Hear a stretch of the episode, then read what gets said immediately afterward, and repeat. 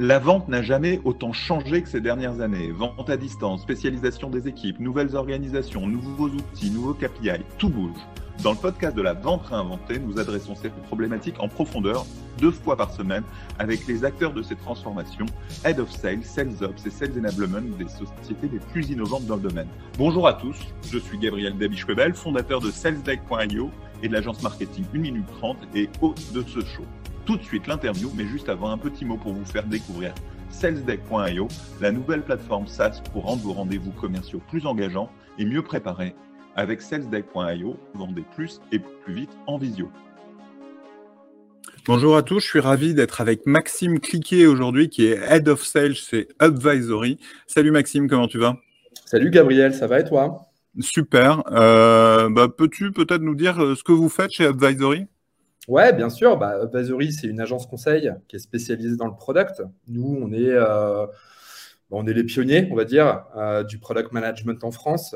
Euh, concrètement, on a accompagné des grosses boîtes, aujourd'hui tout type de boîtes. Donc, on a aussi des scale-up et des start-up dans la définition de leurs organisations et dans l'accompagnement de leur équipe produit concrètement, on a des profils de coach produit, product manager, product owner, mais aussi product designer euh, et product builders, donc c'est des populations plus tech, qui viennent vraiment en renfort euh, pour définir un produit et améliorer évidemment la qualité du produit et son time to market. Super. Et euh, en termes de croissance, ça, se passe comment? Vous avez des gros objectifs portés par les ventes? Ouais, clairement, euh, on est en hyper croissance depuis mon arrivée. Donc en 2019, euh, on fait, euh, allez, grosso modo, 50% de, croissance chaque année. Donc moi, je suis arrivé, on était à peu près une vingtaine. Aujourd'hui, on est plus de 110. Donc effectivement, l'hyper croissance, ça nous connaît. D'accord. Et, comment ça se passe la croissance dans une boîte de service sur un métier qui est plutôt un métier de conseil, un métier d'accompagnement? Comment vous avez pu gérer cette croissance, recruter les bons profils? Ouais, effectivement, c'est un gros sujet puisqu'on a généralement euh, tendance à entendre parler de, boîtes euh, qui scale très rapidement, euh, mais c'est plutôt des boîtes de la tech. nous, notre modèle est beaucoup moins scalable. Pourquoi? Parce que bah, le produit, c'est notre expertise, c'est l'humain. et donc, par conséquent, on est beaucoup tributaire du recrutement, des personnes qu'on va avoir qui vont nous rejoindre, que ce soit pour euh, du consulting, mais aussi pour de l'interne, et de derrière, en fait, pouvoir euh, bah, tout simplement développer euh, un compte et trouver de nouveaux clients grâce à ces profils-là, qui sont sur mesure, évidemment, puisqu'on n'a pas de, de produits SaaS. D'accord. effectivement, cette croissance, elle a touché la façon de vendre. Et j'imagine, et c'est ce qu'on avait préparé lors de l'entretien préalable, que tu as dû intervenir sur le produit, ou en tout cas, avec la vente, vous avez dû intervenir sur le produit? Ouais, clairement. Euh, en fait, pour la petite histoire, quand je suis arrivé, euh, c'était le premier sales. Euh, donc, on était à peu près une vingtaine, un tout petit peu plus.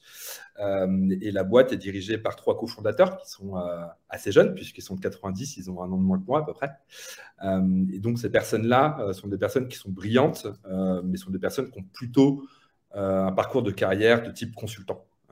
Donc, c'est des personnes qui n'ont jamais été confrontées euh, à la vente directe. Euh, et donc pour ça, en fait, bah, euh, on ouvert Advisory parce que c'était un produit de niche. Ah, voilà. Désolé, c'est l'église, je peux rien faire. Ah, J'ai rien entendu. Ah, pardon. J'en étais ouais, donc produit de niche et donc bah, sur lequel en fait on, arrivait à travailler plutôt en sous-traitance dans un premier temps avec des cabinets de conseil qui étaient classiques et qui recherchaient des, ces typologies de profils qui, à l'époque, étaient en 2016 hein, euh, euh, assez spécifiques et qu'eux ne, ne, pouvaient pas, ne pas proposer. Donc moi, quand je suis arrivé, on avait, on va dire, un business qui se portait quand même plutôt pas mal, mais par contre, bah, un gros problème, c'est qu'en fait, on avait un flou, tant au niveau de bah, la vision de ce que sera, sera la stratégie commerciale, mais également bah, de savoir construire une relation client qu'on n'avait pas en direct euh, et donc qu'on ne pouvait pas euh, développer euh, directement avec les comptes chez lesquels on travaillait. Donc ça, c'était bah, la première problématique. la deuxième, c'était que bah, y avait un gros potentiel marché quand je suis arrivé et que bah, au final, j'étais un petit peu tout seul. J'avais un CRM entre les mains et il fallait faire beaucoup plus. et pour ça, deux mains, deux, oreilles, une bouche, bah, ça ne suffisait pas. Donc il fallait aussi que je scale mes activités, notamment de, prospection.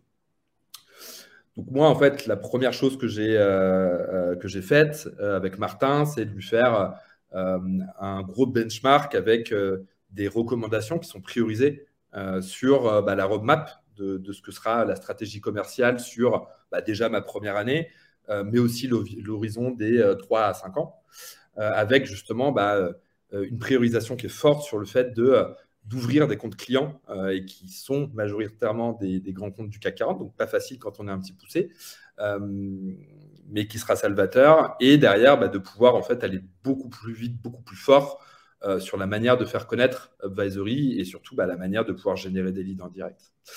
Et, juste pour comprendre, vous sous-traitiez à qui À des euh, euh, gros acteurs du conseil qui n'avaient pas ce type de ressources?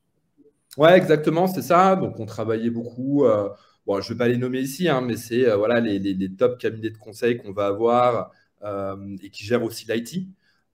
qui sont présents chez les clients depuis des années, voire parfois des décennies, donc qui ont une armée de, de commerciaux présents à la machine à café.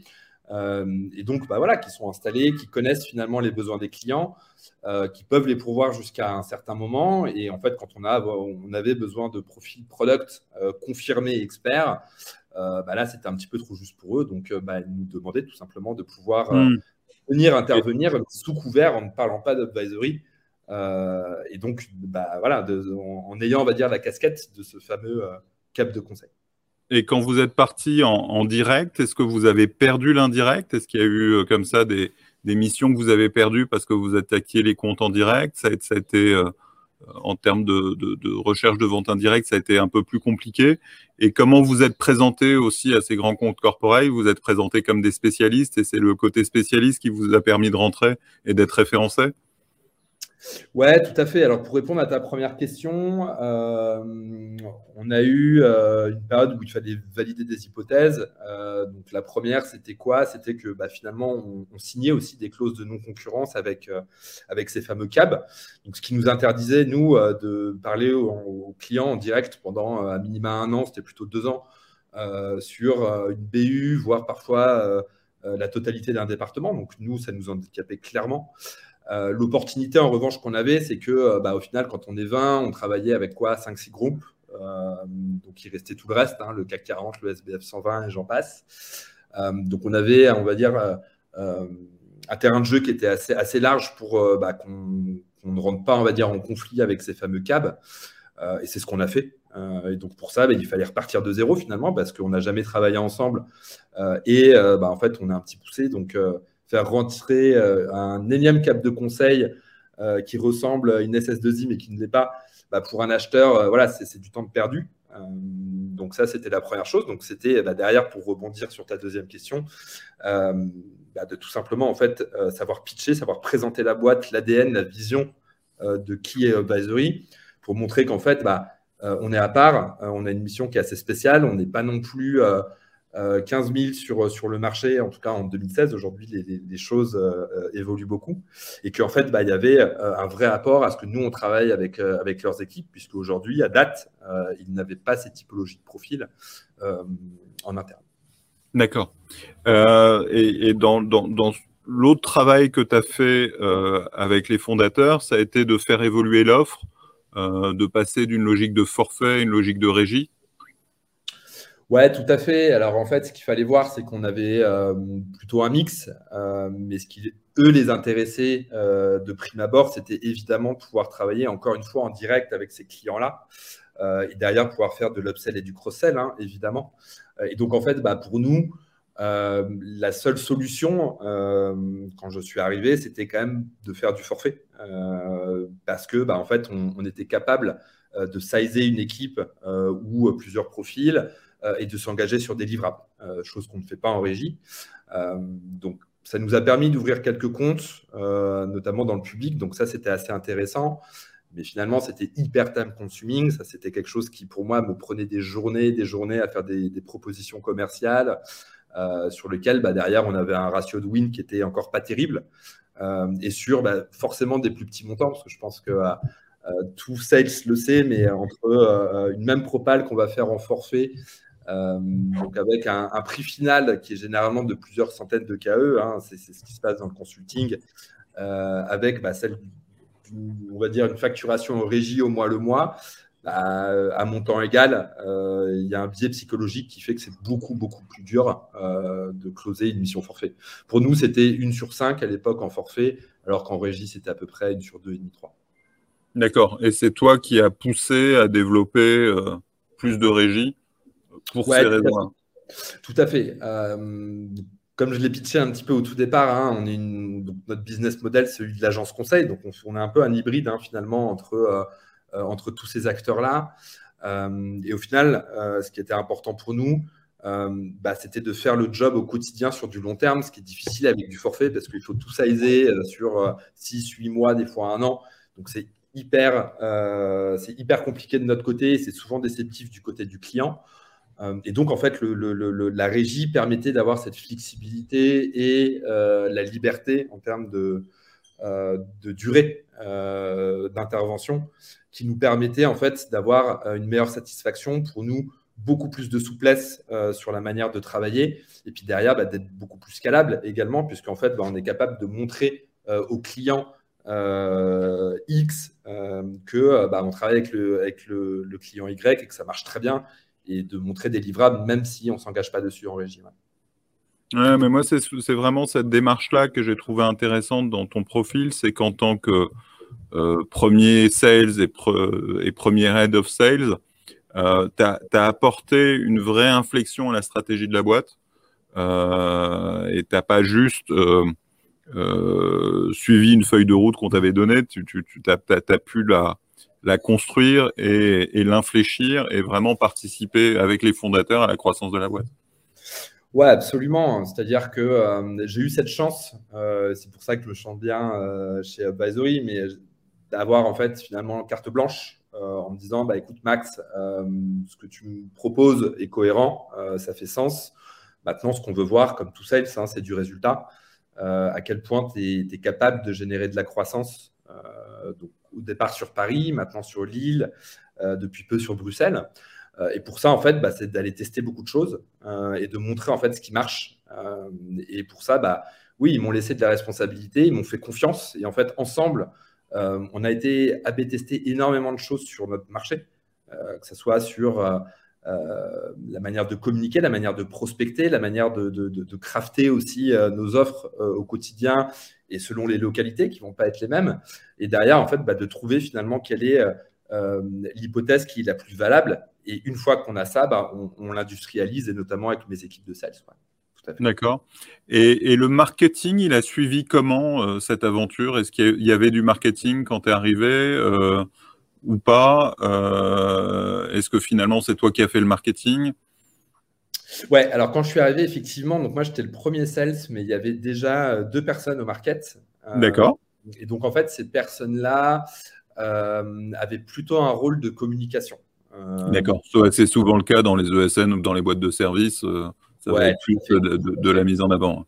Ouais, ça, on l'a compris aussi, même aujourd'hui encore, euh, puisque j'étais au départ plutôt à nous dire, bah, en fait, le marketing, ça sert à quoi? Ça sert à préchauffer un lead, ça sert à générer de lead band, et donc bah, de travailler en concert avec les sales pour qu'on arrive à générer du CA.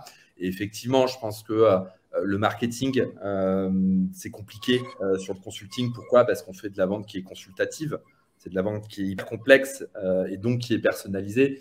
Et pour ça, en fait, bah, le marketing ne peut pas, à part montrer à quel point on est shiny, on est sexy, à quel point on est expert, ce dont on a vraiment besoin hein, pour avoir de la visibilité, mais ne peut pas faire beaucoup plus finalement sur ces typologies de produits. donc effectivement, moi quand je suis arrivé, c'était beaucoup, beaucoup euh, sur de la communication. Aujourd'hui, on fait aussi d'autres choses, euh, mais euh, voilà, c'était vraiment un, support en termes de visibilité sur les réseaux sociaux, notamment sur LinkedIn, sur l'animation d'événements qu'on faisait pas mal encore à l'époque avant Covid et qu'on fait toujours aujourd'hui en format webinar.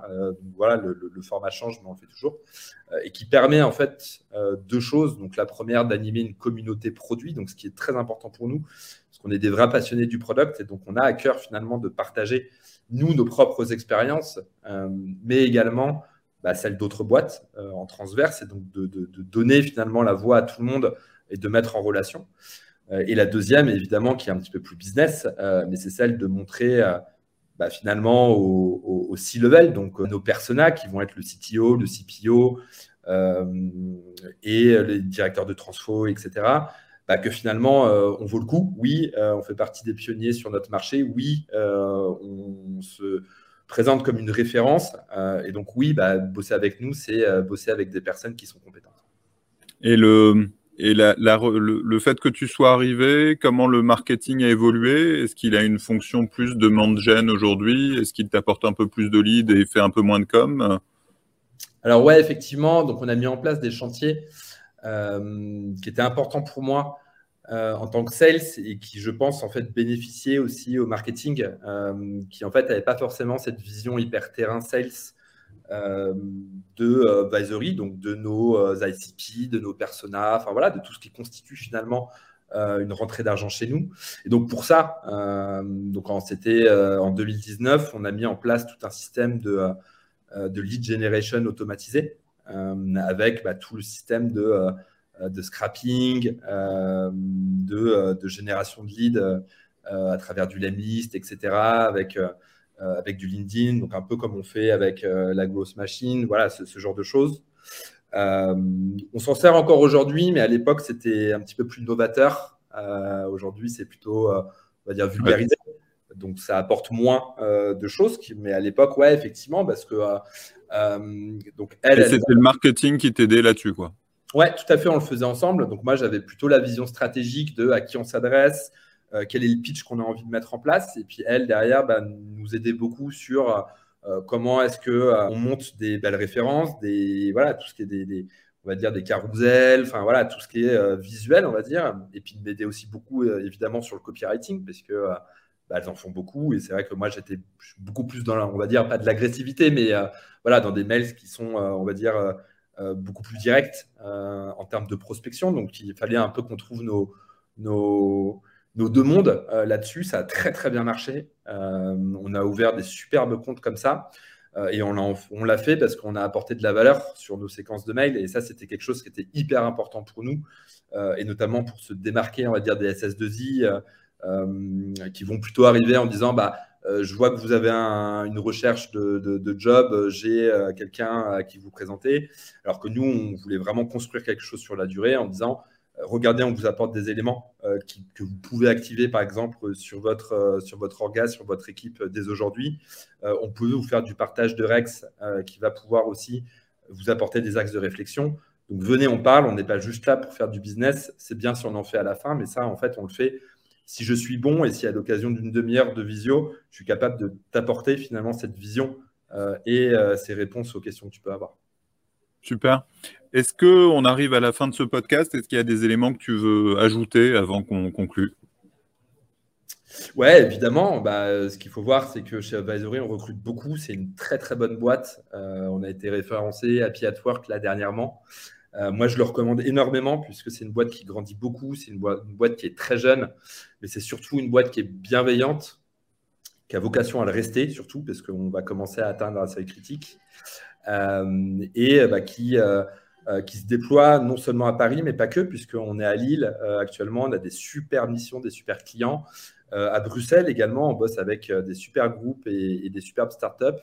Et puis bah, bientôt, je l'espère, sur des grandes villes comme Marseille ou Lyon euh, qui arriveront euh, d'ici la fin d'année ou début d'année prochaine. D'accord. Et, recrutement plutôt sales ou sales et product? Alors, on recrute toujours, toujours beaucoup, beaucoup, beaucoup de coachs produits, de product, designers et dev. donc ça, évidemment, c'est le, c'est le gros du recrutement. En revanche, je cherche aussi des sales. donc, n'hésitez pas si vous aimez les ventes qui sont longues avec des gros tickets. Euh, des ventes qui sont consultatives. Et si vous êtes passionné du product, euh, vous pouvez m'écrire. Je pense que Gabriel vous donnera euh, mon contact, que ce soit LinkedIn ou mail, et au plaisir de partager ensemble. Super, ben merci beaucoup Maxime. On se retrouve deux fois par semaine pour un nouvel épisode. Abonnez-vous sur votre plateforme de podcast préférée pour ne rater aucun épisode. Merci aussi à notre sponsor salesdeck.io, la solution SaaS pour vendre plus et plus vite en visio avec des rendez-vous plus engageants et mieux préparés. Découvrez la solution et réservez tout de suite une démo sur salesdeck.io. Merci à toi, salut